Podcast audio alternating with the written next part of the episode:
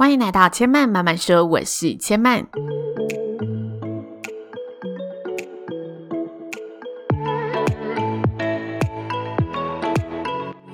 目前频道在 Apple Podcast、Spotify、KKBox 以及 Google Podcast 都听得到。喜欢的朋友，欢迎帮千嫚订阅并留言评论，让更多人可以认识千嫚慢慢说喽。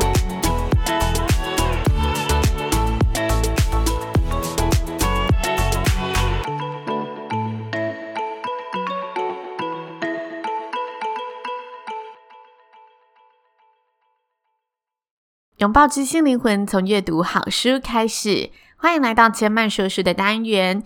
今天要跟大家分享的书籍呢，是《母女江山》。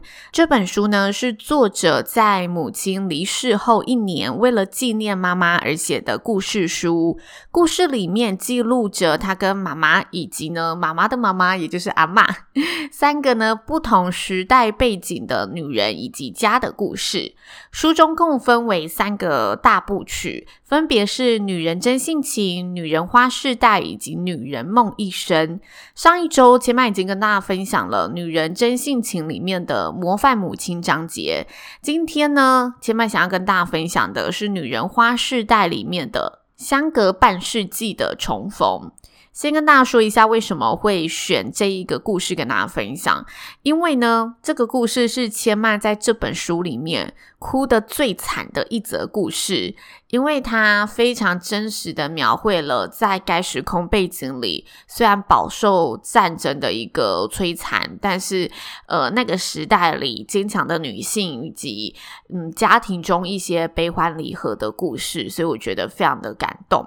那接下来呢，就直接跟大家来进入故事喽。作者的阿嬷呢，大半生都奉献给八个孙子。作者说，等到孙儿长大了，能回馈他时，他却已经不在人间了。但回想起来，有一件事呢，倒是阿嬷晚年比较能安慰和开心的事。这件事就是与唯一的亲妹妹再重逢相见的故事。阿嬷与亲妹妹呢，各自结婚成家后，将近半个世纪没有音讯和联系。因为阿嬷住在厦门福建，而姨妈呢则远嫁到南洋吕宋，也就是现在的菲律宾。后来阿嬷呢来到台湾帮母亲持家，中间也经历了不少的战火事件。那当时的交通电讯都不发达，两人虽然心中有彼此。但也只能放在心上。阿嬷与姨妈呢，在重逢的机缘，是因为作者谈恋爱的对象。刚好也是个南洋吕宋的华侨。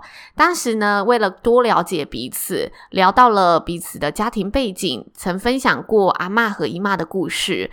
那姨妈的丈夫刚好也是呢吕宋的华侨，所以呢，作者还记得阿嬷说过的故事，就把姨妈的一些基本资讯，像是丈夫经营的商号啊，还是姓名等简单的背景，提供给了这一名恋爱对象。那透过这名对象的帮。帮忙呢，登报找寻，不久后幸运的联络上了。记得当时呢，各大报纸还争相的用非常大的篇幅报道，报道写着当年正值花样年华分离的两姐妹，事隔近半个世纪再重逢的事件。犹记得阿嬷两姐妹呢见面相拥而泣的画面，着实令人动容。作者全家上下兴奋地接待这位远道而来的姨妈，但是呢，在见面叙旧后，姨妈就道出了一段让阿嬷伤痛不已的事件。姨妈当年呢，嫁到吕宋时，家人不放心，便让家中的二哥作为她的靠山，与她一起移民呢，好有人在异地相互照料。由于二舅公水土不服，加上本身患有气喘。所以身体一直相当虚弱，只能帮忙公司做一些轻便的工作。但二舅公的存在对姨妈来说，再弱的兄弟也是娘家的代表。当时二次世界大战，日军曾经侵略并占领菲律宾，二舅公呢就在这个战争时期，因为气喘发作，全身没有力气逃跑。所以姨妈的丈夫呢，负责带着一家老小避难，躲避日军的追杀；而姨妈呢，则是背负起背着二哥逃难的工作。好不容易一次躲过一次，直到最后，当姨妈要让背后的二哥下身时，才发现二哥早已经在他背上死去。致死的原因是被日军的枪击中了，流血过多。姨妈说，令她最难受的是二舅公在中弹后独自强忍痛苦，也不愿意惊动他，流血致死，还是紧抓着他不放。他妹妹一家人就因为他而耽误了逃命的时机。二舅公的尸体是姨妈夫妻在森林里用手挖洞埋下的。阿妈一边听着，一面哭泣。直到姨妈说起两人母亲往生的故事，以及生前对阿嬷的思念，还有家中其他家人的讯息，阿嬷终于激动而无奈的仰头凄厉大哭。姨妈的丈夫在她五十岁不到就去世了，而她一直是丈夫的好帮手，打扮更是中性化，开襟的无领衬衫，两边有着口袋，下身穿着长裤。她坚持呢，自己既然选择当了职业妇女，就应该跟男性呢打扮雷同，平起平坐。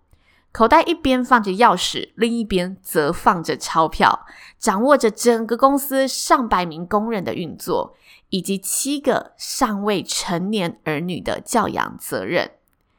姨妈的人生哲理就是：要往前走，就得随时准备甩掉过去。也许不是全部，但至少别背太沉重的包袱走。姨妈要离开台湾时呢，她跟阿嬷起得特别的早，也许是前一天都无法入眠吧。姨妈的发型呢是直发长过耳，全部要往后梳在耳后的现代感。阿嬷则是长发披肩，先梳得紧密，再盘成发髻，最后呢，再插上发饰的传统发型。姨妈耐心的看着姐姐梳头，而阿嬷则由镜子不时看向后方站在身后的妹妹。时间一分一秒安静的过去，他们可能希望在末世中牢牢记着彼此的脸。因为再没有下个半世纪可以等他们再重逢了，彼此心照不宣，这将是他们姐妹最后一次的见面了。